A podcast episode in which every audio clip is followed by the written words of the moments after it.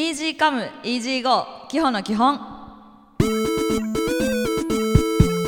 皆さんこんばんはキホです。人生で一度も本を読み終えたことのないそんな私キホが一冊でも多くの本を読破しああだこうだだらだらベラベラと喋っていくリアル読書感想文発信ラジオです。NRS ラジオからお送りしているこの番組は YouTube、ポッドキャストでお聞きいただけます。最後までぜひお楽しみください。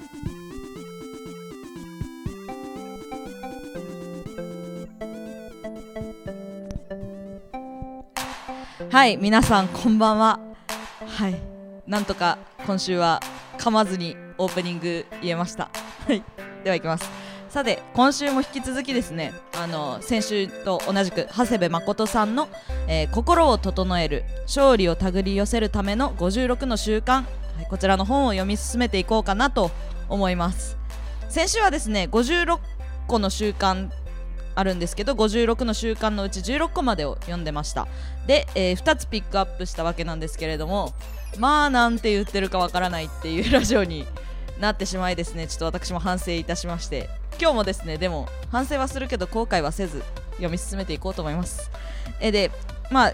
そうですね今日は56分の27までを読み進めてきました。あの私付箋というかしおりというかなんかちょっとメモ紙を読んだとこまで挟んでるんですけど本のもう半分ぐらいまで来てるんですよ。もう快挙ですこれは。私基本の快挙です。もうこれみんなに写真で見せてあげたい。この文庫の半分まで読み進めた私を誰か褒めてください。ということで今日はですね27まで中で27個目まで読んでますのでその中で2つピックアップしていこうと思います。えー、まあピックアップするのは22節仲間の価値観に飛び込んでみると、えー、26節組織の穴を埋めるという説になるんですけれどもじゃあ1個目いきましょう。22そうですね。22仲間の価値観に飛び込んでみるって、えー、と長谷部さんタイトルつけられてますけどあの長谷部さんはですねボルフスブルクにあの日本代表を務めてる間も移籍をされてましてあのまあ価値観に飛び込んでみるっていうぐらいですから、まあ、日本人じゃない人の価値観に飛び込んでみるっていう意味でのタイトルかなと勝手に思っております。それってすごいなと思って中市割とね海外の人いますよね。私あの日本人には喋りかけれるけど海外の人に喋りかけれないんですよね。英語ができないっていう理由で。という言い訳で。なのであのこの章を読んでちょっと読み進めてみますね。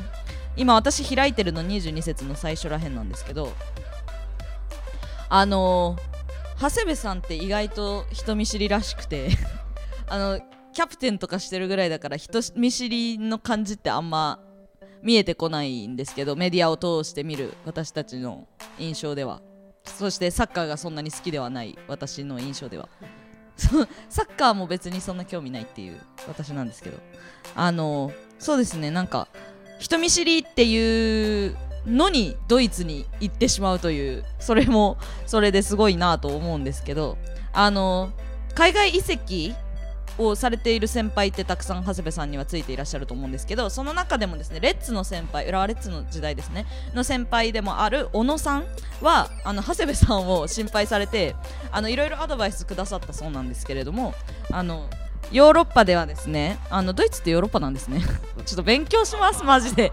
あしヨーロッパなんやドイツってこれ読んだ時にそれも勉強になりましたね。はい。ヨーロッパでは待っていたら誰も話しかけてくれない。ロッカールームではどんどん自分から話しかけていった方がいいよっていうのを小野さんから長谷部さんへのアドバイスとしていただいたそうなんですけれどもロッカールームですら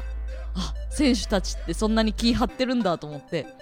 私はそれも知らなかったですね。何も知らないですね。もう本は私にいくつも知識を与えてくれます。はい。ということですね。あそうなんだ。ロッカールームでも選手たちはそうやってコミュニケーション取るんだと思いながら読み進めてるんですけど。そうですね。日本人ってやっぱどうしてもそのドイツとかって特に明るくて陽気なイメージ私あるんですけど。あの内気なままドイツに行くとどういうことになるんだろうって考えた時に、まあ、それはそれは恐ろしいのでですね。あのやっぱ長谷部さんもめちゃくちゃ話しかけには行くんですけれどもこの本の中にもそう書いてあるんですけどあの英語を使いたい選手もいればドイツ語を使いたい選手もいるそっかそれもあるんかみたいな。しかも日本人をって日本語も聞き取らなきゃいけない人も中には出てくるだろうしっていう。あの社交的なチームではあるんですけれどもそれであるがゆえに3カ国 ,3 カ国語が入り混ざるというカオスな状態なんですね ロッカールームが。そっかって思いながらまあこれもまた読み進めていってですね。あのドイツ人の選手とっても元気で試合とか練習終わりにあのよくクラブとかディスコとかご飯にめちゃめちゃ行くらしいんですけど長谷部さんめちゃくちゃ真面目でですね 今まではあの、まあ、試合が翌日控えていたりとかあの練習が翌日にある時はですねあの控えめにしてたらしいんですけどあのこのままではあの選手たちの素の表情が見えないと。日本人だったら日本語でいくらでもコミュニケーション取れるし別にたわいもない話もストレスなく滞りなくできるわけですよでもドイツ語英語混ざってる。まずその語学語学じゃないな何だろう。言語を聞き取るのもストレスでありそれでいて素の表情も知らずにピッチの中だけで彼らと一緒に過ごすというのはそれはそれは苦痛だろうと。私でもそれは分かります。だろうなと思いますのでそれを読み進めていくとですねあの朝5時までのその仲間たちとの夜遊びも付き合うことに決めたそうです。するとどうなったかというとあ彼は意外と周りを見てるんだなとか意外とあの自分と周りのバランスを整えるのが好きなんだなとかそういうのが見えてきたそうです。あそれはそこで見えることなんだってすごく私は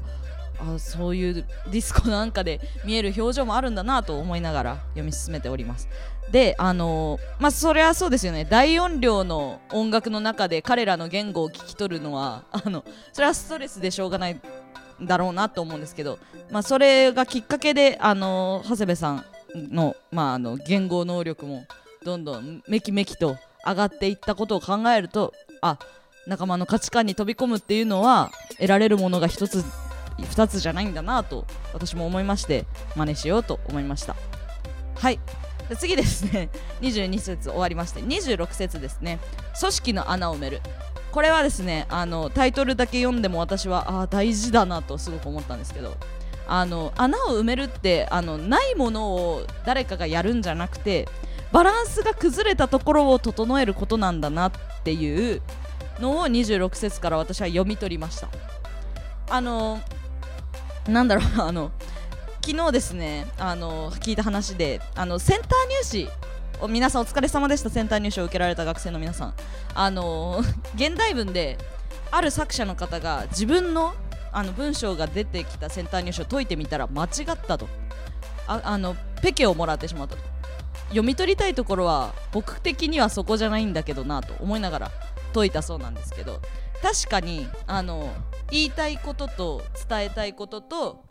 逆から読み取る人の気持ちって違うんだなと。それを聞いて思ったし私26節のこの組織の穴を埋めるっていうのも組織の穴を埋めるとは書いてあるけどそれはないものを補うんじゃなくてあのバランスの悪さで、まあ、サッカーでいうと失点してしまったりとかあのミスをリカバリーできなかったっていうところをそれをバランスを整えてあの埋めていこうじゃないかという考え方なんだなと思ってあの本を読むということはこういうことなんだなと私は26節から学びました。ということで 今日はこの辺で読書は終わりたいと思います。